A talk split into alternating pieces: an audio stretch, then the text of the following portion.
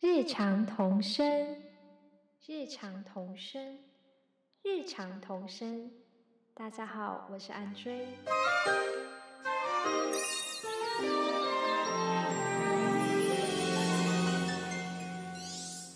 各位听众朋友，大家好，欢迎回来《日常童声》的时空，我是主持人安追。那今天我们要跟大家分享的这本童书是《窗边的小豆豆》，它的作者是黑柳彻子。那我使用的译本是朱小兰所翻译的。在第一篇当中，我们看到了小豆豆跟妈妈他们有两个非常不一样的内在状态。那小豆豆他就是非常无惧的去讲到说，哇，他未来想要做什么这件事情。但是妈妈她其实隐隐的内在有很多曾经感觉到的一些感受，就是那么的不对劲。所以在第一篇当中，这两个人的一个状态呢，其实是非常有趣的对比。那我们就进入到第二篇，来看看妈妈的不安到底是什么。窗边的小豆豆要来学校之前，妈妈的心情为什么会不安呢？说穿了，就是因为小豆豆刚刚上一年级就已经被学校退学了，才小学一年级耶。那是上星期发生的事情。妈妈被杰任老师请到学校，老师很明白的告诉他，他是我们学校的问题学生，请转到别的学校去吧。年轻又美丽的女老师叹着气。重复的说：“真的很伤脑筋呢。”妈妈吓了一跳，到底做了什么事情呢？问题学生，这小女孩究竟闯了什么大祸？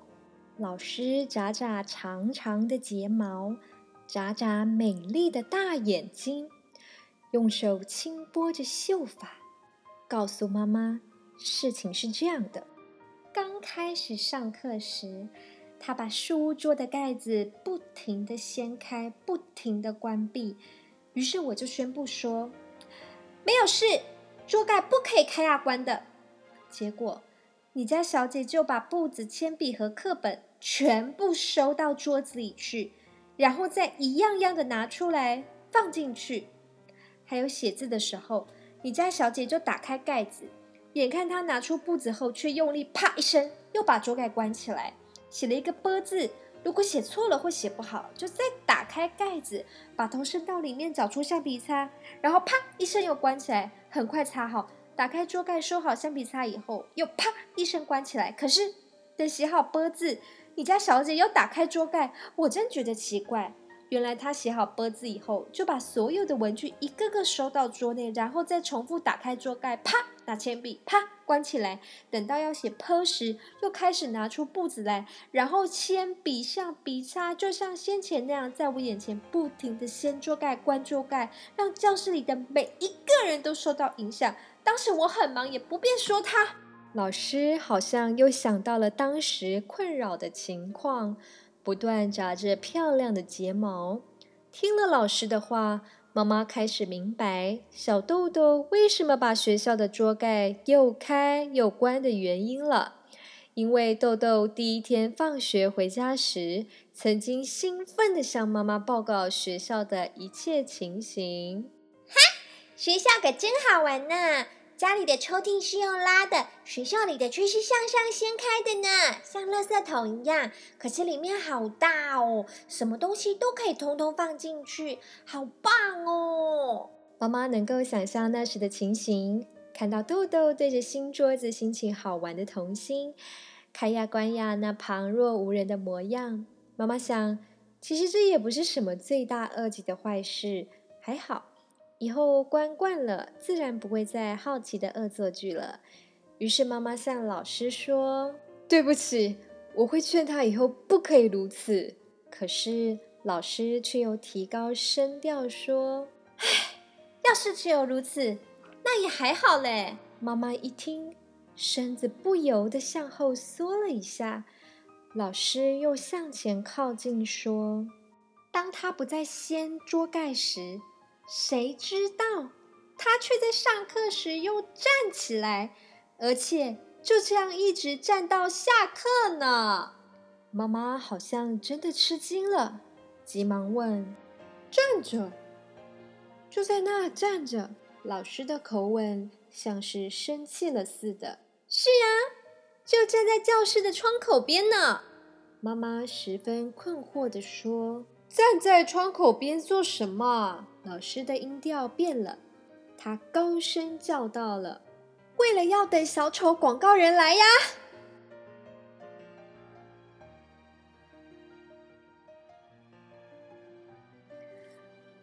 好，小豆豆他的一个经历就先到这里。那我想要先来跟大家聊一聊，关于大家在听到这个第二篇故事的时候，其实内在有什么样的感受？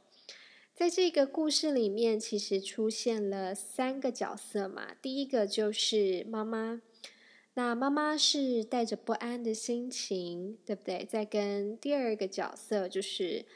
呃呃，小豆豆之前学校的一个女老师哈，那再来呢，第三个角色就是小豆豆。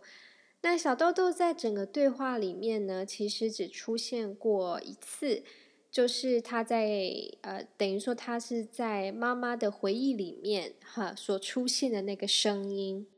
小豆豆这个角色给我的感觉是，他非常的不在意。别人对他有什么判断？应该说，他就是很活在他自己享受的那个当下，然后前面有什么事情，他就去尝试，是这样的一个呃个性跟特质的孩子。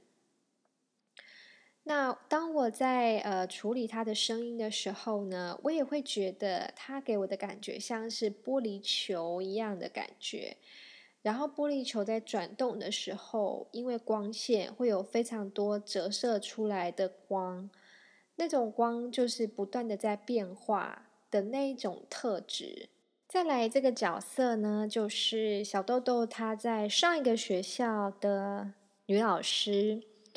那这个女老师呢，她给我的感觉是比较往内在集中的这种身体感。然后呢，在处理她的声音的时候，我会觉得她的声音的形状是带有很多颗粒的，嗯，比较有人有角的，所以他的声音的形状是感觉它是很有规则的。那我觉得，其实回馈到当我们在看这篇故事的时候，其实。旁白会有很多在叙述这个女老师的外形，比如说眼睫毛啦、眼睛啊、她的头发啊这种，但是他就比较不会花篇幅去形容妈妈或者是小豆豆。嗯，这个这个东西还蛮有趣的，就是他特别的去讲讲到这个女老师她的外在的外表，那我觉得连接到。我在处理她的声音的时候，我也会特别去顾虑到这个声音它的形状是什么。那最后一个角色呢，就是小豆豆的妈妈。小豆豆的妈妈呢，我在感觉到这个角色的时候，我会觉得她有很多是一个呃比较沉的感觉，哈，甚至我觉得呃能够能够跟这样一个小孩。如此相处的妈妈，我觉得她的特质上面应该是蛮浑厚的，比较比较圆滑，比较比较重一点，比较宽胖一点的感觉。但我在讲的并不是一个外形上面的，我在讲的是一个内在的感觉，就是他能够去接收到很多东西，甚至他不会就直接的去。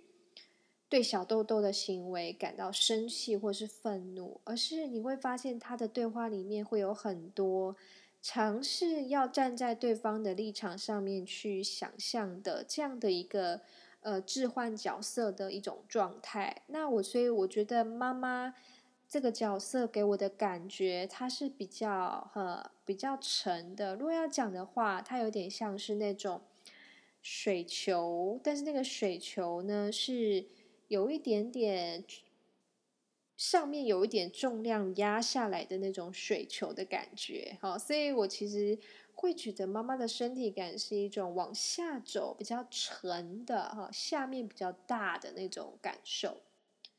其实从这篇故事里面，我会回忆到一些以前的事情，就是以前在上幼稚园前，呃，有所谓的，就是给更小一点年纪的小孩上的幼稚园嘛，就是所谓的小小班这样子。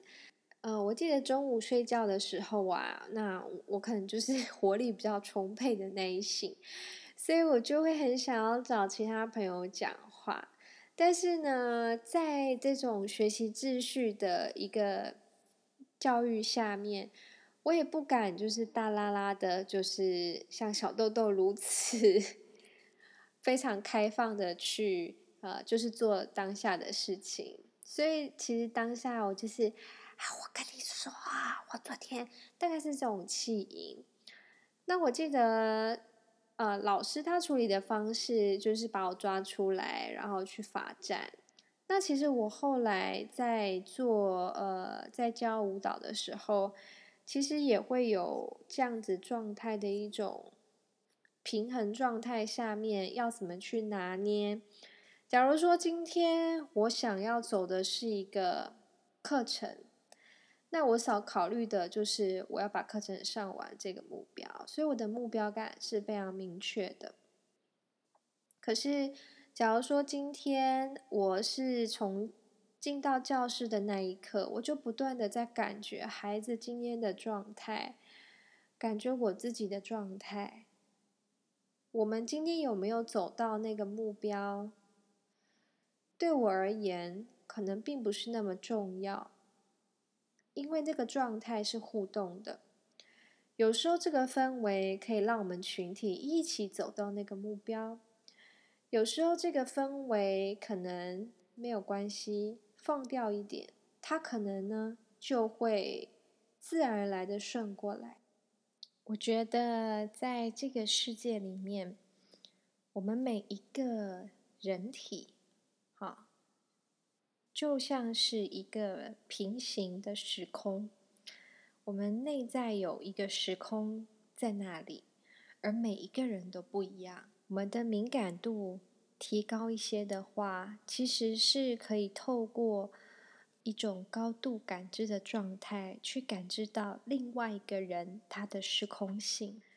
当然，我们不可能一直都很敏锐的去感知，不然我们的内在的平行时空就要。被就要被搅乱了，但是今天透过了很多的方式，比如说今天透过两个人的聊天，好，今天透过一起在一个教室的空间里面一起去上一个特别的主题，比如说我们今天要一起上完呃唱完一首歌。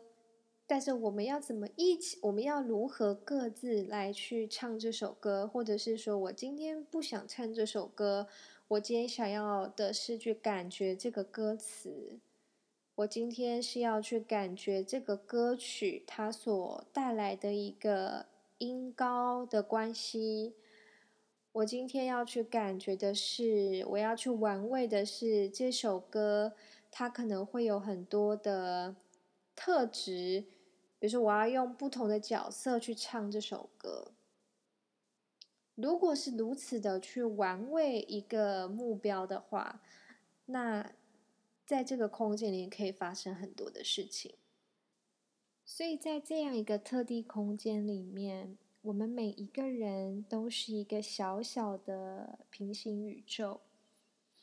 那如果是带着这样的一个前提下的话，或许。那位女老师，她就不会这么的，呃，认为小豆豆不好，又不好教，只是她可能需要一个对接口，去接上小豆豆的平行时空吧。那当然，我觉得孩子他也是能够去感知到这些的，所以。我觉得一个能不能建立一个像是对接口一样的状态，其实对我们每一个人可以在不同的空间里面生活，是一个很重要的事情。嗯，那这个对接口当然可以同时有很多个哈，那我们就是慢慢的、不断的去提升这个对接口。它可以很通畅，好，但同时对接口也可以，嘿把它拔掉，所以就是让它回归到自己的平行时空，再酝酿，然后再创造更多的对接口，去跟其他的平行宇宙对接。